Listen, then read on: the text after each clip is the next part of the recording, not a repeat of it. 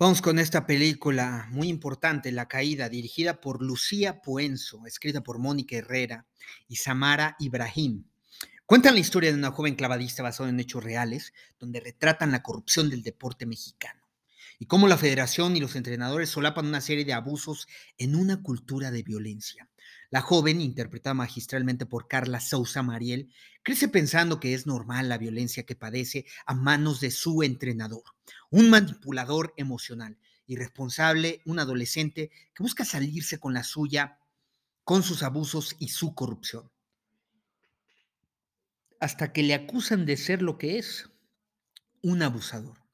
Sin embargo, su trayectoria dentro de la institución pone a prueba las acusaciones que han hecho jóvenes en su contra por abusar de ellas. Mariela, al contrario, tiene una visión que defiende a su entrenador, interpretado magistralmente por Hernán Mendoza, y le pone como un hombre intachable. El tipo, el entrenador, tiene un perfil bastante sociópata, un manipulador emocional, un bipolar. Al tiempo, Mariel irá recorriendo su eje diacrónico, explorando que lo que fue un abuso lo interpretó de otra manera para defenderse ante la violencia que recibió, el miedo que la apresó, el temor a ver su propio dolor.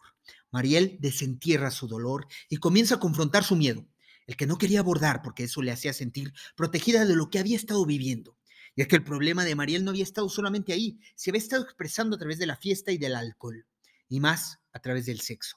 Una gran película, es una propuesta sencilla, pero con un mensaje tremendamente poderoso, digno de nuestra coyuntura, digno del debate público, una película que hay que comentar, que hay que discutir.